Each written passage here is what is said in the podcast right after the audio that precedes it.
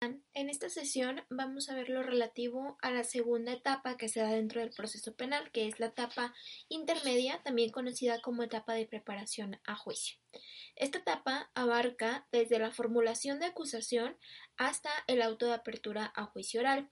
Si recuerdan, en la sesión pasada veíamos eh, que eh, una vez que vencía el plazo que se había establecido para el cierre de la investigación complementaria, el Ministerio Público tenía que determinar lo conducente respecto de, eh, pues de la causa penal. Es decir, tenía que determinar si operaba un sobreseimiento, una suspensión del proceso o bien si contaba con los elementos necesarios para llevar a la persona a juicio y por tanto formular acusación. Esta formulación de, la, de acusación es lo que da apertura a esta segunda etapa que es la etapa intermedia.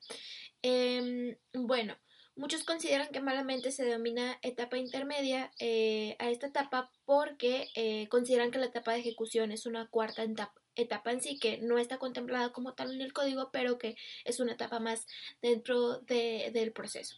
Em, ahora, ¿cuál es el objeto de la etapa intermedia? La etapa intermedia es una etapa sumamente importante porque, eh, como su mismo nombre lo indica, es una etapa de preparación a juicio, es, decir, aquí se van a sentar las bases de lo que va a ser conocido y desahogado dentro de la tercera etapa, que es la etapa de juicio oral. Entonces, esta etapa nos va a marcar, eh, nos va a delimitar el marco de actuación que vamos a tener como partes eh, al momento del juicio. Es una etapa que se considera de depuración, de depuración de hechos, de depuración de derecho y de depuración probatoria. ¿Por qué? Porque en esta etapa se va a mm, dar el ofrecimiento, admisión o en su caso exclusión de los medios probatorios que pretenden ser desahogados en juicio eh, y porque también en esta etapa se pueden llegar a acuerdos respecto de ciertos hechos que eh, no son controvertidos porque en la carpeta de investigación ya hay suficientes registros con los que eh, se acreditan y que por tanto no merecen ser materia de discusión dentro del juicio oral. entonces es una forma de dar celeridad al proceso el hecho de tenerlos por probados. Entonces, em, es por eso que se conoce como una etapa de depuración de, de hecho, eh, de derecho y probatoria. En esa etapa interviene eh, otra vez el juez de control. Eh, aquí todavía no tenemos tribunal de enjuiciamiento, sino que el, la autoridad lo sigue siendo el juez eh, de control. Las partes siguen siendo las mismas, el Ministerio Público, la eh, defensa en representación del acusado y el asesor jurídico en representación de la víctima u ofendido. Aquí van a tener más atribuciones que ahorita vamos a, a mencionarlas.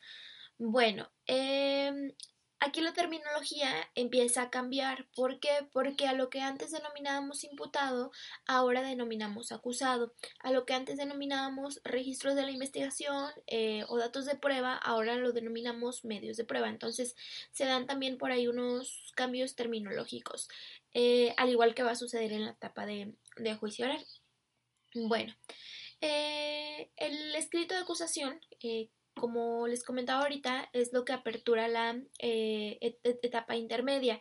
El escrito de acusación se considera que eh, es el momento en el que se ejercita el actuar punitivo por parte del Estado, ya que si bien en un artículo diverso del Código eh, Nacional, creo que es el 212 por ahí, ahorita lo, lo reviso, Em, pero ya que si bien en ese artículo se establece, y yo se los llegué a mencionar al principio, que eh, el ejercicio de la acción penal iniciaba con em, la detención del individuo o, o, su, o la solicitud de su comparecencia, eh, se considera que realmente al momento de formular la acusación cuando se ejercita la acción penal, porque es cuando se eh, establece que hay elementos para que una persona pueda ser llevada a juicio y es donde se establece em, ya en términos jurídicos los hechos eh, y el fundamento de dicha acusación.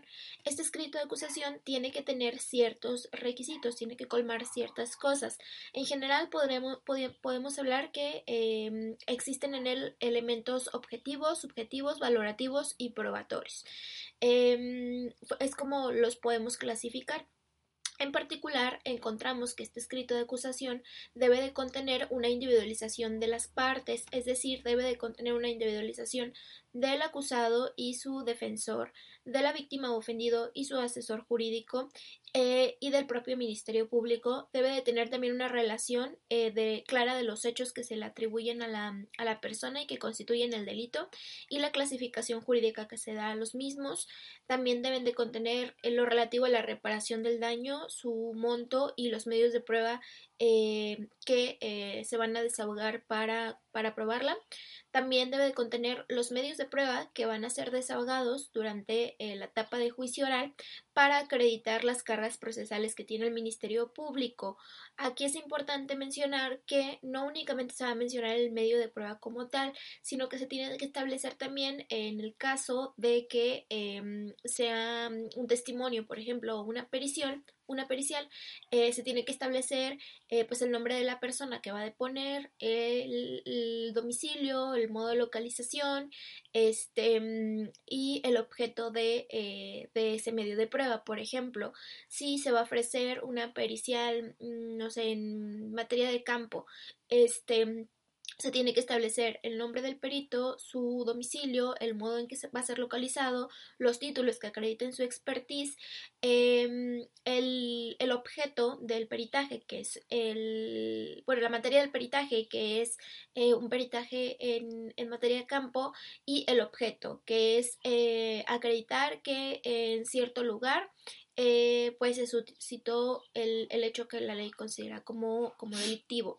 Si se va a ofrecer, por ejemplo, una testimonial, eh, se debe de establecer el nombre de la persona, el domicilio, los datos de eh, localización y el modo de localización y el, el, objeto que va a tener dicha pericial. Por ejemplo, acreditar que el acusado se encontraba a tal hora, tal día, en el lugar en el que sucedieron los hechos. Entonces se tiene que establecer el medio de prueba eh, y el, el eh, objeto y materia del mismo.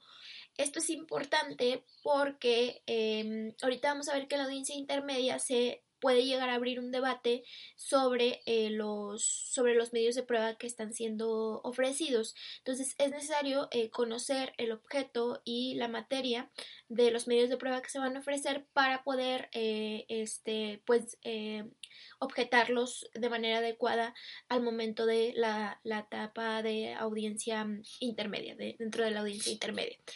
Bueno, este escrito de acusación también eh, debe de tener obviamente los fundamentos legales en los que se apoya la mm, acusación.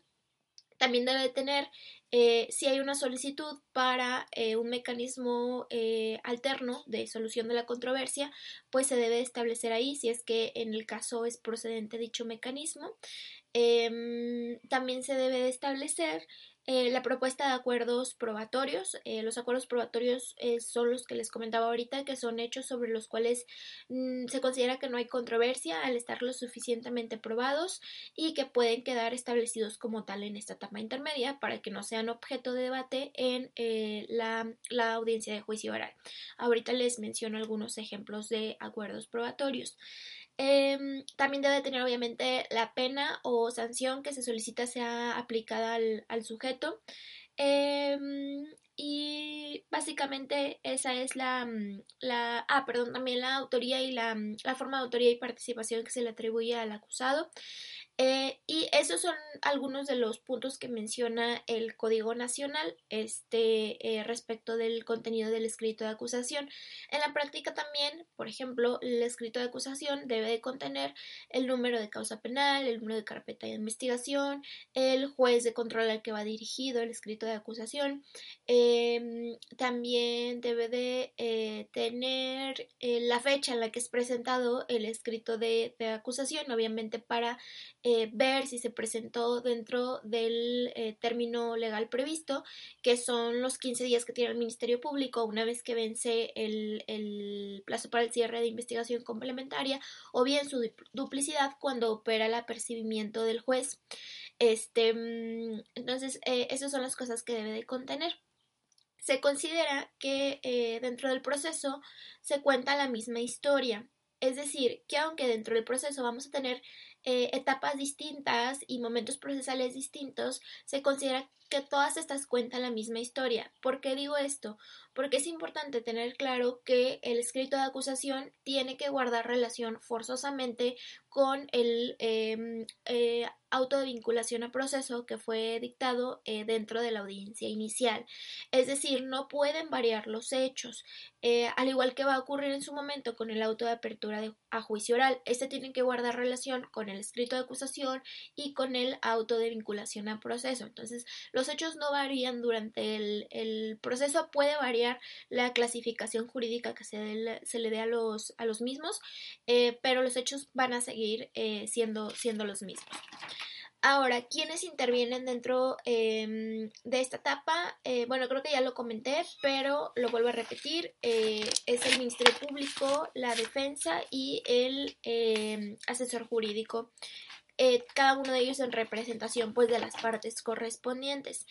Em, una vez que el, el Ministerio público presenta su escrito de acusación ante el juez de control, lo que va a ocurrir es que el juez de control tiene que mandarlo notificar a las partes, eh, obviamente corriéndoles traslado con copia de ese escrito de acusación.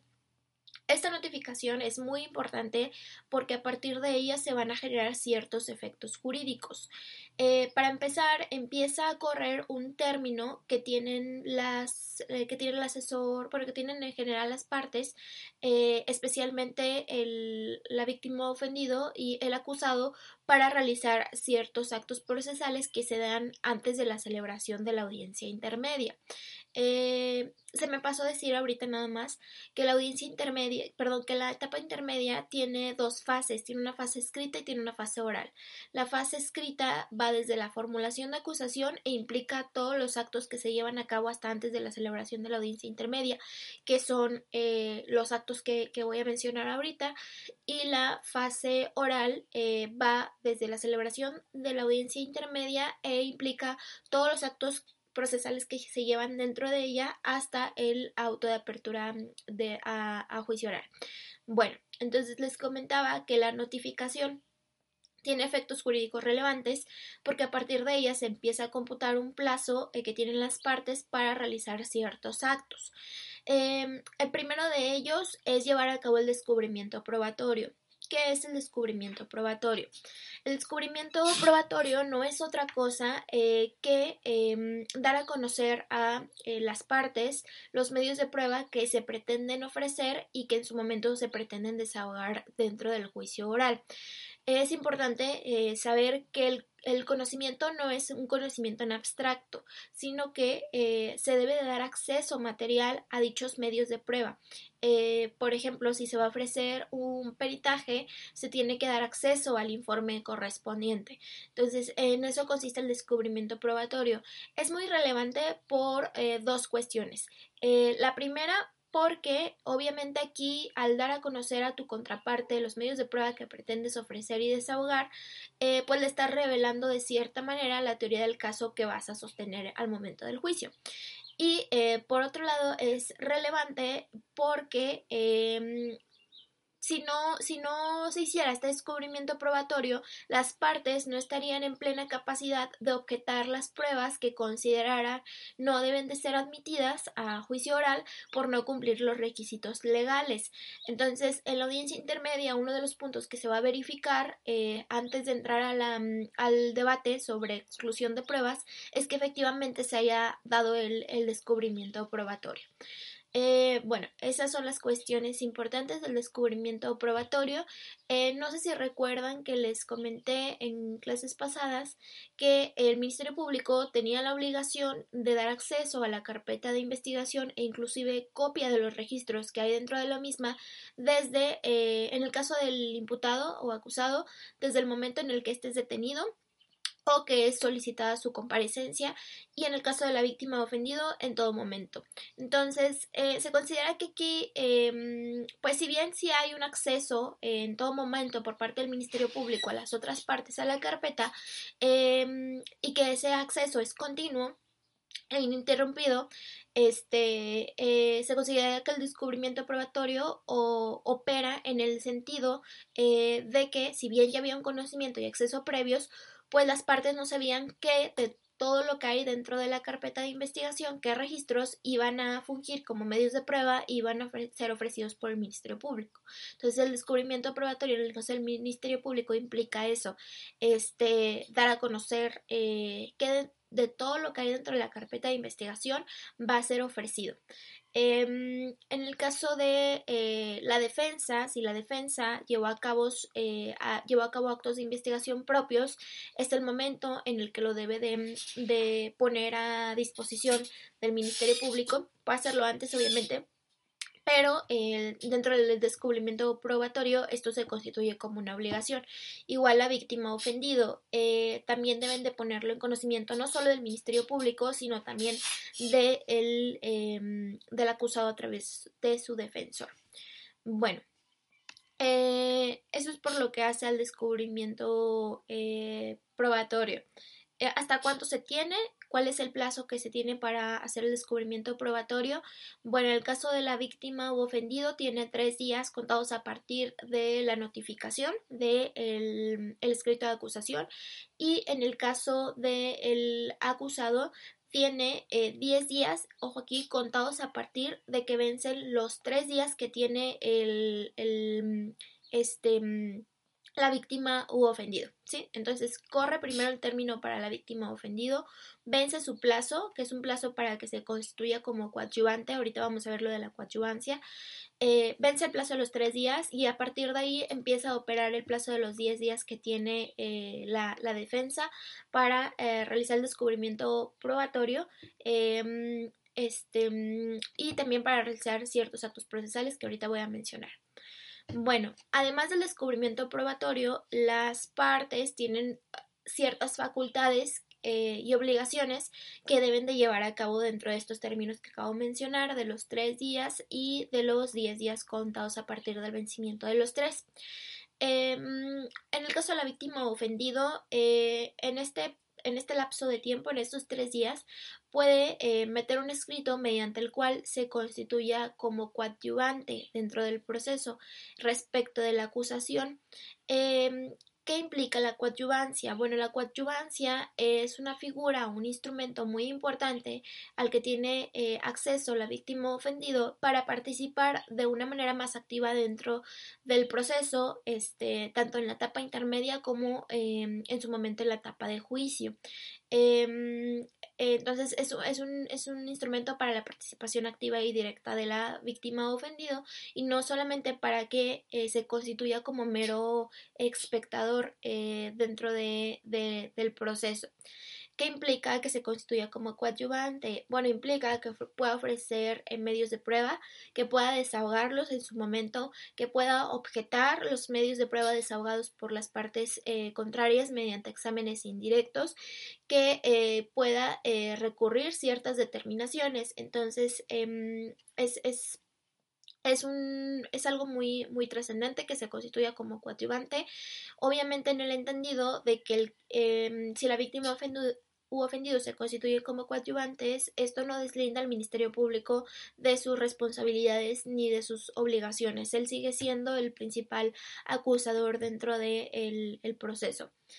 Ah, bueno, en este escrito en el que la víctima ofendido se constituyen como coadyuvantes, eh, pueden también ofrecer medios de prueba mediante los cuales se complementa la acusación del Ministerio Público.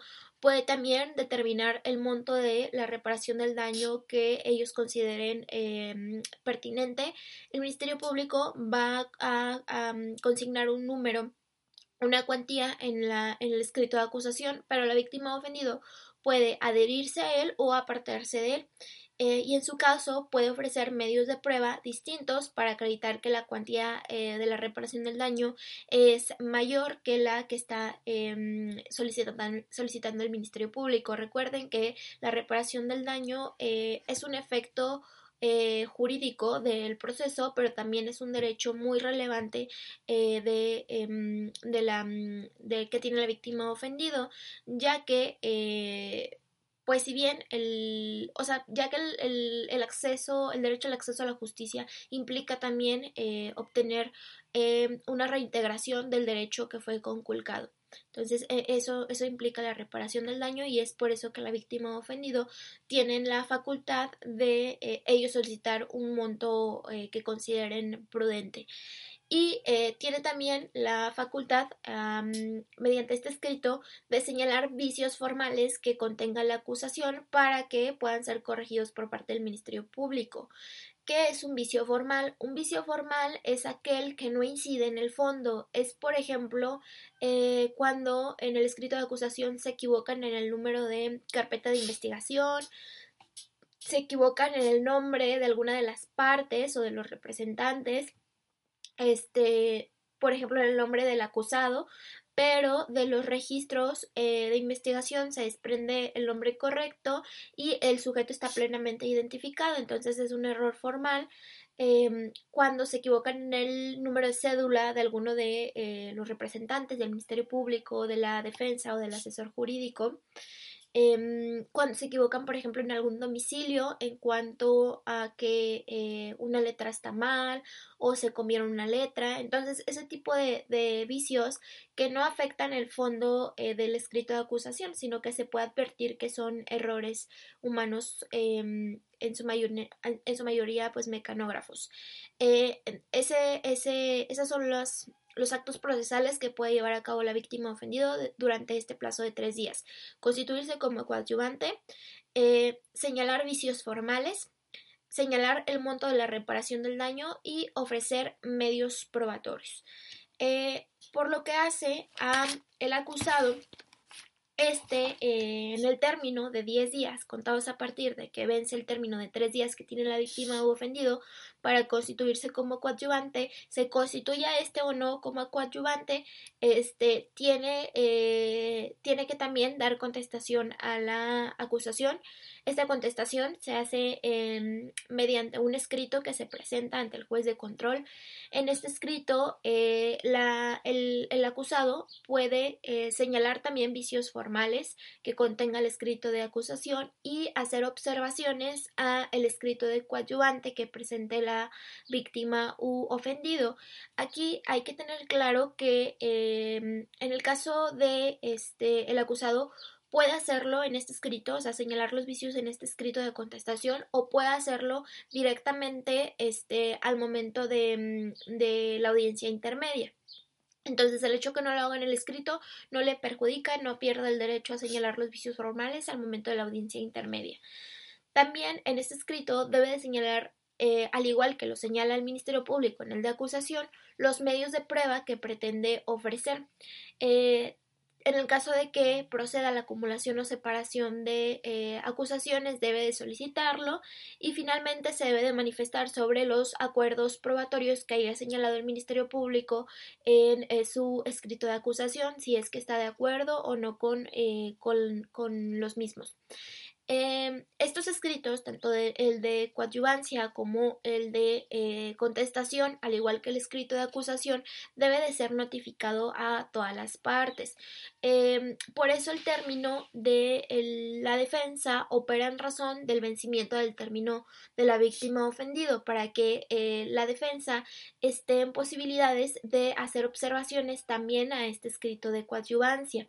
Este, mm, em, también aquí es importante tener claro que, em, pues por ejemplo, el descubrimiento del Ministerio Público eh, se va a dar inmediatamente de que se eh, notifique el escrito de acusación. Entonces, la, la, defensa se va a presentar al ministerio, ante el Ministerio Público para que le haga entrega material de los medios probatorios que pretende ofrecer.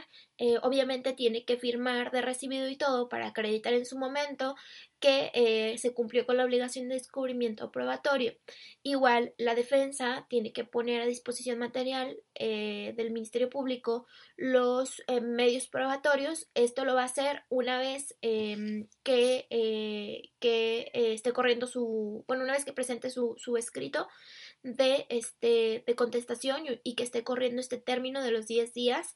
Y en el caso de la víctima u ofendido, va a poner a disposición del Ministerio Público, se va a notificar el escrito de coadyuvancia a la defensa eh, y entonces la defensa va a estar en posibilidades de solicitar a la víctima ofendido el acceso material a eh, los medios de prueba que fueron señalados en su escrito de coadyuvancia. Bueno, eh, esos son los actos que puede llevar a cabo a cabo este el eh, bueno, las partes en esta etapa que antecede a la celebración de la audiencia intermedia que constituye la fase escrita. Eh, una vez que se notifican a las partes eh, del escrito de acusación, en ese mismo escrito el juez ya señaló la fecha para la celebración de la audiencia intermedia. Entonces, las partes ya están en conocimiento desde de esa fecha, desde que son notificadas del escrito de acusación. Esta audiencia intermedia debe de darse en un plazo que no puede ser menor ni mayor a 40 días contados a partir de que fue presentado el escrito de eh, acusación. Eh, ¿Quiénes intervienen en la audiencia intermedia? Interviene el juez de control, interviene obligatoriamente el Ministerio Público y la defensa, y la víctima o ofendido pueden o no eh, intervenir. En el caso de que no asistan a la audiencia intermedia, eh, esto no suspende la audiencia, la misma se va a celebrar. La mm, obligatoriedad de asistencia únicamente es para la defensa y para el Ministerio Público, nada más que en caso de que la víctima o ofendido se hayan constituido como coadyuvantes de la acusación y no acudan a la celebración de la audiencia intermedia, se les va a tener por desistidos de, eh, esta, de esta pretensión. Ese sería como que el, el, detalle de la inasistencia, siempre y cuando haya sido injustificada. Si puede justificar la inasistencia, pues obviamente no se le tiene por desistido de la pretensión.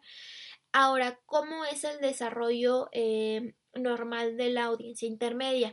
Les voy a dejar por ahí colgado este un flujo en el que eh, se mm, em, detalla este, a fondo cómo se va dando el, el desarrollo de la audiencia intermedia y cuáles son los actos procesales que se dan dentro de la misma este, para que no haya dudas. Pero bueno, como quiera, vamos a dar un repaso de, eh, de, del orden que lleva esta audiencia. Eh, bueno, al inicio de la audiencia intermedia, el juez se va a cerciorar de que estén dadas las condiciones para la celebración de la misma, es decir, que las partes hayan sido notificadas con la debida oportunidad, que estén presentes las partes que obligatoriamente tienen que estarlo, etc. Si el juez considera que se cumplen em, eh, estas cuestiones para eh, llevar a cabo la audiencia intermedia, va a decretar la apertura de la misma, va a pedir a las partes que se individualicen, la individualización como ya deben de saber, este, pues es únicamente la identificación de la eh, persona, este, eh, expresar la calidad en la que se, bajo la cual se encuentran en la audiencia intermedia, si, se, si es Ministerio Público, si es defensa, si es asesor jurídico, y eh, pues expresar sus, em, los datos de su, de su, de su cédula e inscripción de la misma. Entonces en eso constituye la individualización. Una vez hecho esto, el juez va a exhortar a las partes a que lleguen a algún, eh, alguna solución em, alternativa o a una forma de eh, determinación anticipada del proceso, si es que, eh, dado la causa penal en la que nos encontramos, opera esto este, eh, aquí también es importante establecer que la etapa intermedia es la última etapa dentro de la cual se puede llevar a cabo eh, o se puede acceder a un mecanismo eh, alternativo del, para poner fin al, a la controversia. ¿Por qué? Porque una vez dictado el auto de apertura a juicio oral que se emite, si se cumple todo lo, lo establecido, se emite al final de la audiencia intermedia, una vez que se emite este auto ya no se puede acceder a ningún eh, mecanismo alternativo de solución de controversias. Entonces, por eso el juez exhorta a las partes en esta oportunidad para que em, lleguen a una solución alternativa. Les digo siempre y cuando el, caso, en el caso sea procedente hacerlo. Eh, en sesiones más adelante vamos a entrar a ver eh, esto de los mecanismos alternativos porque es un, es un asunto muy importante. Básicamente el sistema está diseñado o lo que se, em, o lo que se busca es que la mayoría de los casos no terminen en juicio oral, sino que se acceda a una solución anticipada del, del proceso. Entonces aquí el juez los exhorta si las partes convienen en llegar a un o en, acceder, perdón, a un mecanismo alternativo, entonces la audiencia se va a suspender y posteriormente se va a, llevar a cabo una audiencia ya sea de suspensión condicional del proceso o de procedimiento abreviado dependiendo del mecanismo alternativo al que eh, se vaya a acceder. Entonces, supongamos que en este caso las partes no, no acceden a un mecanismo, deciden no hacerlo o para el caso no aplica. Eh, en ese caso, lo siguiente es que el ministerio, eh, perdón, el juez de control va a solicitar a las partes que expliquen de manera resumida eh, sus escritos de acusación, coadyuvancia y contestación. En el caso del ministerio público, pues va a hacer un resumen de la acusación. En el caso de la víctima ofendido y, y de la defensa, van a hacer un resumen de sus solicitudes y pretensiones.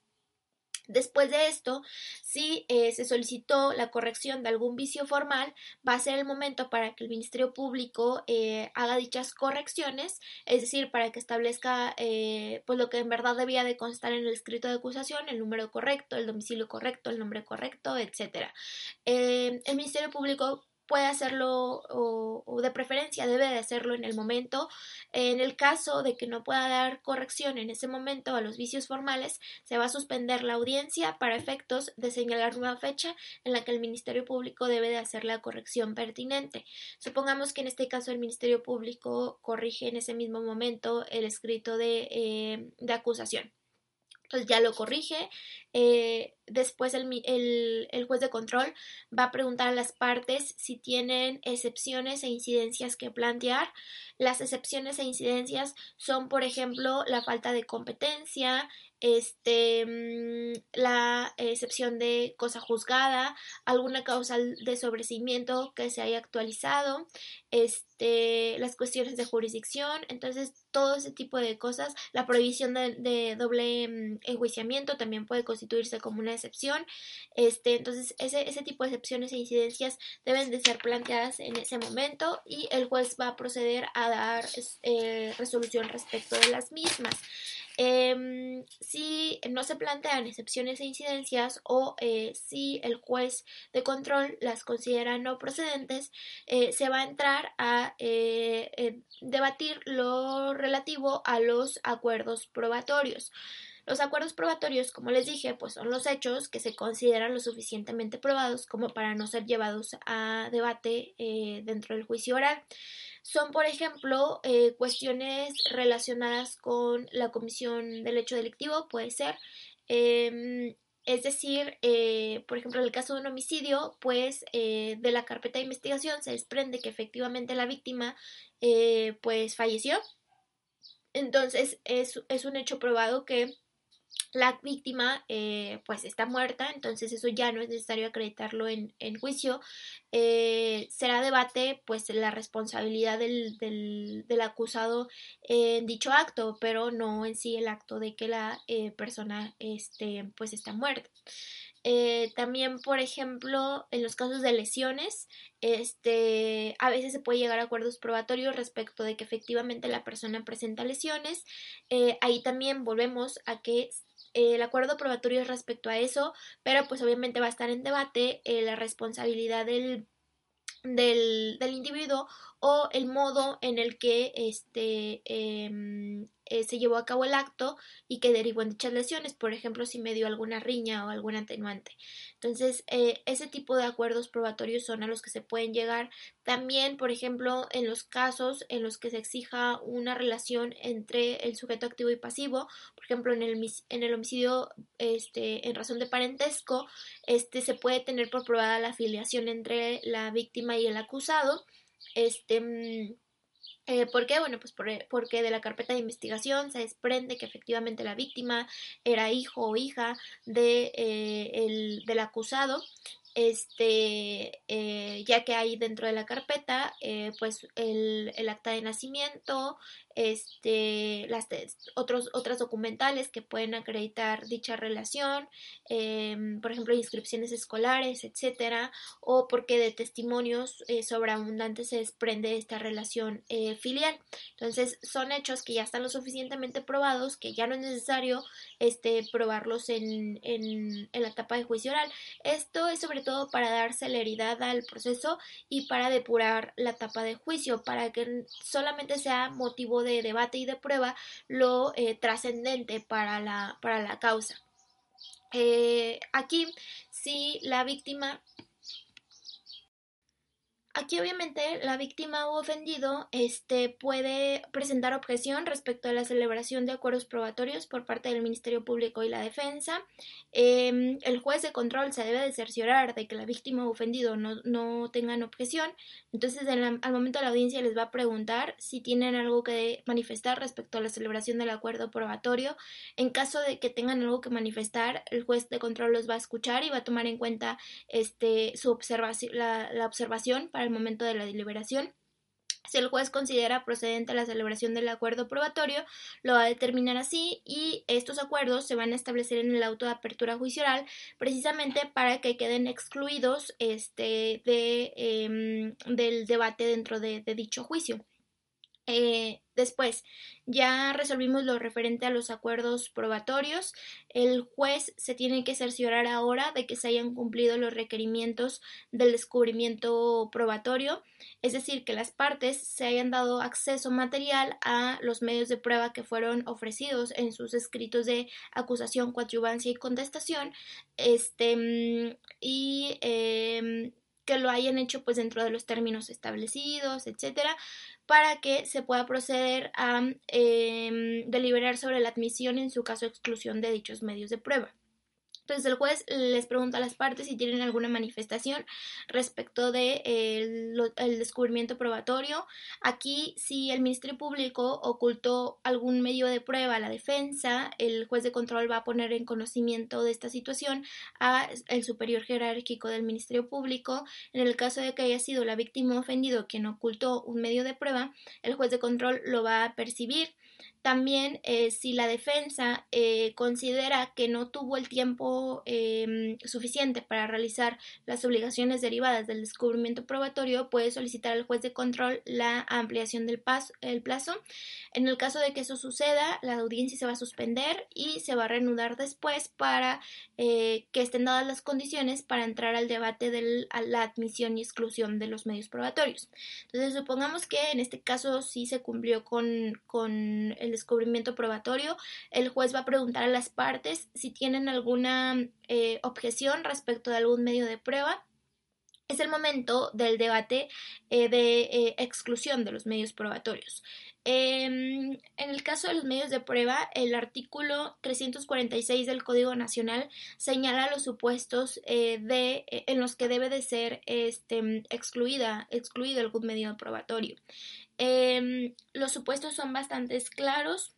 Eh, se dividen básicamente en aquellos eh, casos en los que lo que se busca es dilatar el proceso, eh, como lo puede hacer en el caso del ofrecimiento de medios de prueba sobreabundantes, impertinentes o innecesarios, en aquellos casos que impliquen una vulneración de derechos fundamentales y en los casos de que impliquen una, una nulidad. Bueno, en los casos en los que tengan por efectos eh, la, dilación del procedimiento, este, que son los casos de pruebas sobreabundantes, impertinentes e innecesarias, en el caso de la sobreabundancia se considera que en realidad eh, no implica una exclusión como tal de un medio probatorio, ¿Por qué? Porque aquí el juez no va a excluir em, de, de, facto los medios probatorios ofrecidos, sino que va a solicitar eh, o va a percibir a la parte que los ofreció para que reduzca el número de, eh, de medios probatorios a un número este, pues, considerable. Em, la prueba sobreabundante es, por ejemplo, cuando se ofrecen 10 testimonios para que tengan por objeto el, mismo. Por ejemplo, para em, este hablar sobre condiciones particulares del individuo, para acreditar su, su honra y su probidad. entonces, em, o sea, es, un excesivo número para, para, acreditar el mismo punto. Ojo aquí porque eh, para que se considere sobreabundante debe de tratarse del mismo tipo de medio probatorio, o sea, de eh, documentales o de periciales este, o de testimoniales. Entonces debe de tratarse del mismo. Si eh, se ofrece, por ejemplo, una testimonial y una pericial para que tenga por objeto la misma cuestión, ahí no se considera una prueba sobreabundante porque son distintos em, tipos de medio probatorio. Entonces tiene que ser respecto del mismo tipo de medio. En el caso de la prueba impertinente es cuando no se refiere o cuando no tiene relación con la litis dentro del proceso.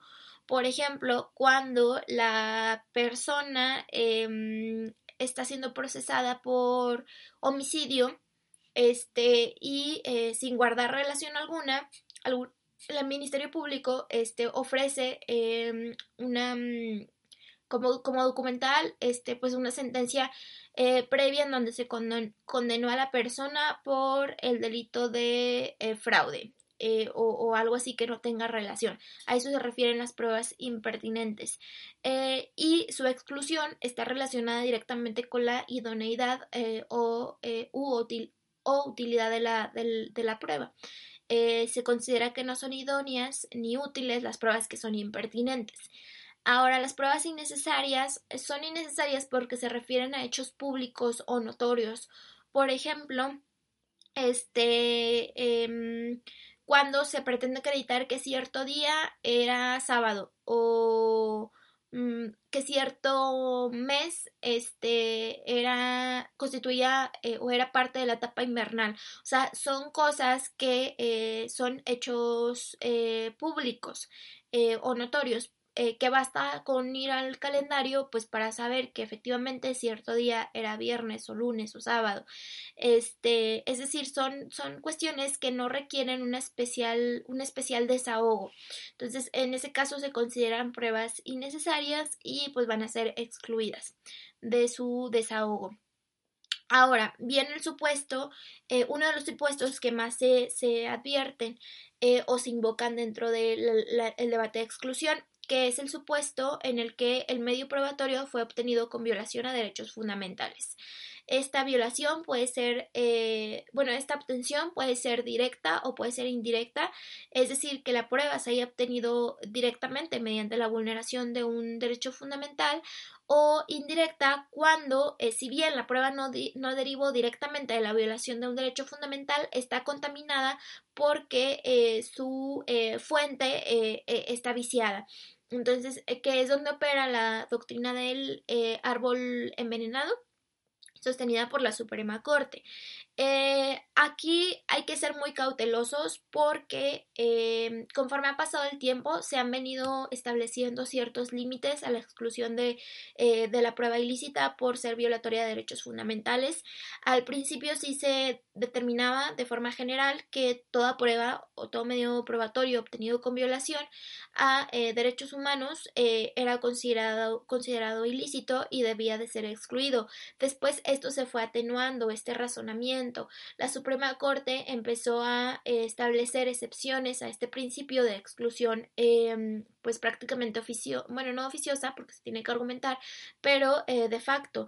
Em, y de la doctrina, sobre todo eh, estadounidense, se fueron sacando algunas excepciones a esta, a esta exclusión.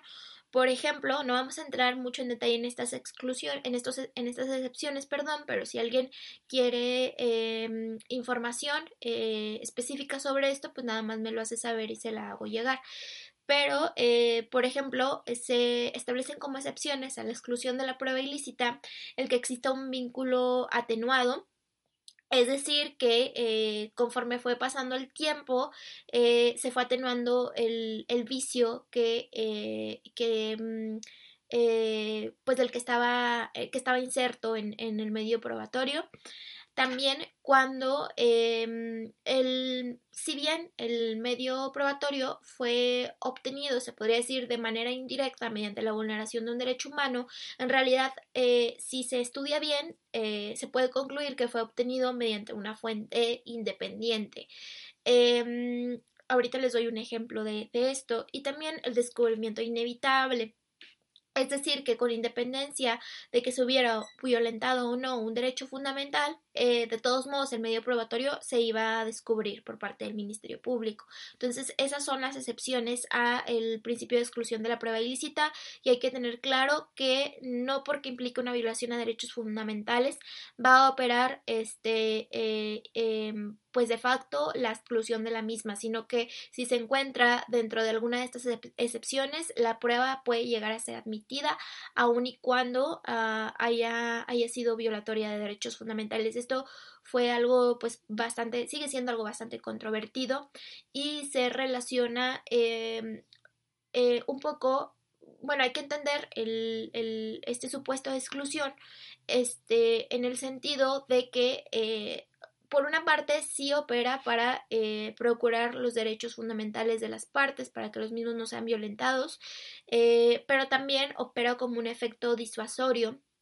para las autoridades para abstenerse de obtener medios probatorios mediante la violación bajo el apercibimiento de que si lo hacen eh, dichos medios de prueba pues pueden ser eh, eh, excluidos. Entonces es, es, es, también un efecto disuasorio uh, para las autoridades y respecto a ese efecto disuasorio, disuasorio eh, se, se, derivan las excepciones este, al principio de exclusión. Eh, bueno entonces, eh, nada más eh, con esto, como les repito, es importante tener claro eh, que al analizar un supuesto, este, hay que ver si no opera alguna excepción, este, para, para, para la exclusión de la prueba. En todo caso, pues el juez va a ser el que va a determinar si opera alguna de estas excepciones o no y por tanto si la prueba se admite o no. Ahora también pueden ser objeto de exclusión los medios probatorios que hayan sido declarados nulos. La declaratoria de nulidad es un procedimiento que está expresamente determinado en el Código Nacional en el artículo 98 eh, el artículo 98 nos dice que todos los, em, todos los, eh, este, todos los actos eh, que impliquen una violación de un derecho fundamental son considerados nulos, pero ojo aquí, y es lo que diferencia una prueba ilícita de una prueba irregular, este, el hecho de que el hecho de que sean declarados, bueno, existen medios probatorios o existen violaciones a, em, derechos subjetivos de los imputados, que ahí es cuando la prueba es ilícita, y existen violaciones a derechos procedimentales del imputado, em, que ahí es cuando la prueba es considerada eh, irregular y que en caso de ser declarada nula puede ser objeto de saneamiento eh, o convalidación. Entonces, em, para efectos prácticos, el, el, que el medio probatorio que, sea, que haya sido previamente declarado nulo, pues es el que se haya, eh, es en el que se haya seguido el procedimiento del artículo, del artículo este, 98. Nada más, eh, no voy a entrar tampoco mucho en, en, esta cuestión. Nada más hay que tener claro que existen violaciones a derechos, a derechos em, procedimentales y a derechos subjetivos. Las de derechos subjetivos implican la de la prueba, salvo que opere alguna de las excepciones que ya mencioné, y eh, las de em, derechos procedimentales pueden ser objeto de saneamiento o eh, de convalidación y son pruebas no consideradas ilícitas, sino irregulares. Bueno, eh, igual si hay dudas sobre esto y quieren que entre un poquito más al tema, nada más me, me, lo, me lo hacen saber. Em, también puede darse el supuesto en el que eh, algún medio en algún medio probatorio este, se contravengan disposiciones señaladas en el código y finalmente está el supuesto que no se refiere em, bueno que se refiere más bien a la utilidad de la prueba que es el caso en el que nos habla de medios probatorios que tengan como fin eh, abordar la eh, em, libertad y seguridad sexual este, o conducta sexual de eh, la víctima u ofendido. es decir, los que pretenden, los que pretendan este, eh, o los que tengan por objeto eh, pues eh, desarrollar un argumento a partir de la conducta sexual previa de alguna víctima de algún este pues delito de naturaleza sexual. Estas también van a estar excluidas obviamente porque no son útiles para el proceso. Si lo vemos como de forma técnica porque no son útiles para el, para el, este, para el proceso no resultan idóneas, no acreditan nada sustancial respecto de la litis, este, pero también porque implican obviamente una revictimización para la víctima. Em, bueno, esas son las, las eh, causales de, em, de este, exclusión de la prueba. Eh, la parte que él sostenga alguna de ellas pues debe de argumentar el por qué considera que dicha prueba es sobreabundante, impertinente, innecesaria, por qué considera que es violatoria de derechos fundamentales, este, o por qué considera que eh, em, este, incide sobre la conducta de la víctima, eh, sobre la conducta sexual de la víctima, etcétera. Entonces, una vez levantado el debate respecto de la exclusión, el juez va a determinar cuáles medios probatorios considera que deben de ser admitidos y cuáles considera que deben de ser excluidos. Aquí la determinación del juez puede ser objeto de recurso. Eh, obviamente, si una prueba fue excluida y la parte que la ofreció considera que no debió de haberlo sido, puede recurrir dicha determinación mediante el recurso de apelación que viene establecido eh, en, el, en, el, Código Nacional. Eh, después de que se da el debate y la deliberación sobre la admisión y, exclusión de las pruebas, eh, pues finalmente el juez va a este, em, va a eh, decretar el auto de apertura juicio oral, que el auto de apertura juicio oral es lo que abre la tercera etapa, que es la etapa de juicio oral. El auto de apertura de juicio oral debe de eh, contener ciertos elementos eh, muy parecidos al escrito de acusación. Este debe estar en relación con este, obviamente, y con la litis planteada. Eh, y pues en él se va a establecer lo que va a ser materia de debate en el, en el juicio y los medios de prueba que fueron este, admitidos. Em, obviamente no se puede ir a juicio, no se puede llegar a juicio y pretender desahogar un medio de prueba que o no fue ofrecido o bien no fue admitido. Entonces, esta es la importancia de la auto de apertura de juicio oral que delimita lo que eh, va a ser desahogado y, este, y conocido dentro del juicio, es decir, la litis del, mismo. Em, bueno, eh, esto es por lo que hace la etapa intermedia.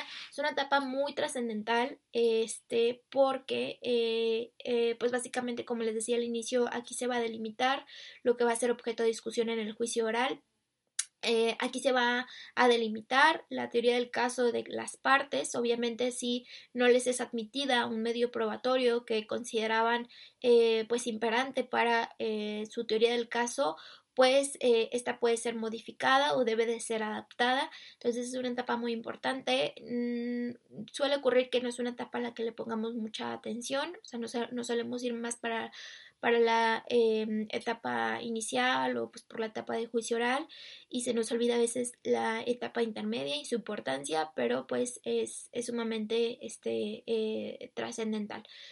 Mm, básicamente las actuaciones siguientes de las partes van a estar guiadas por lo que se determina en la etapa intermedia. Bueno, eh, esto es todo respecto de esta etapa.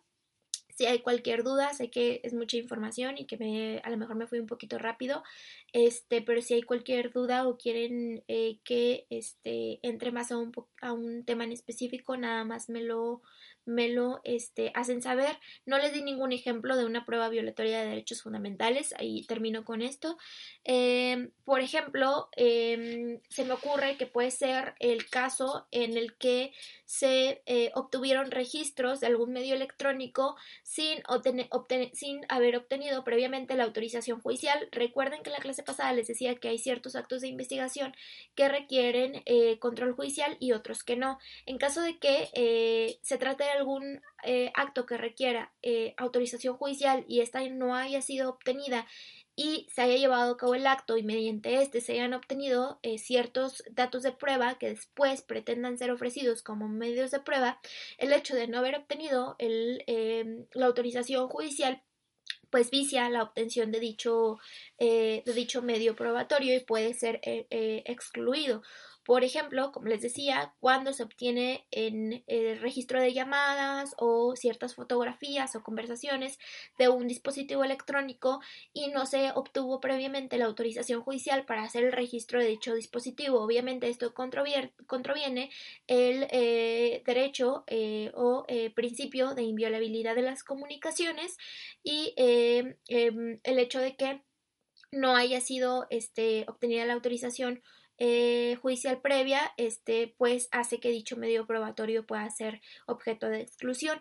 También, por ejemplo, cuando se obtienen eh, ciertos datos de prueba o objetos materiales este, em, de un domicilio eh, y no hubo un, una orden de cateo previa que autorizara a las autoridades al ingresar a dicho domicilio. Obviamente, los objetos materiales que se hayan este, em, que se hayan obtenido de dicho lugar eh, este, respecto del cual no se, no se eh, tenía autorización para entrar, también van a estar viciados y pueden ser excluidos por ser violatorios a eh, derechos fundamentales, específicamente al derecho de propiedad. Recuerden que la orden de cateo este, pues, implica una vulneración a el derecho de propiedad y a el derecho de privacidad pero eh, pues que dicha este, eh, transgresión está justificada por el objeto eh, que tiene la orden de cateo. Entonces, este, esos son algunos ejemplos de, de em, pruebas obtenidas mediante vulneración de derechos fundamentales. Las hay más, obviamente. si quieren que dé más ejemplos de alguna cosa en particular, también nada más me, me lo dejan saber. Em, bueno, es, sería todo. La siguiente clase, yo creo que ya vamos a entrar a ver lo relativo al juicio oral. Este, entonces, si pueden, vayan leyendo lo eh, relativo a, a, ello del Código Nacional para que, pues, si surge alguna duda, se pueda plantear.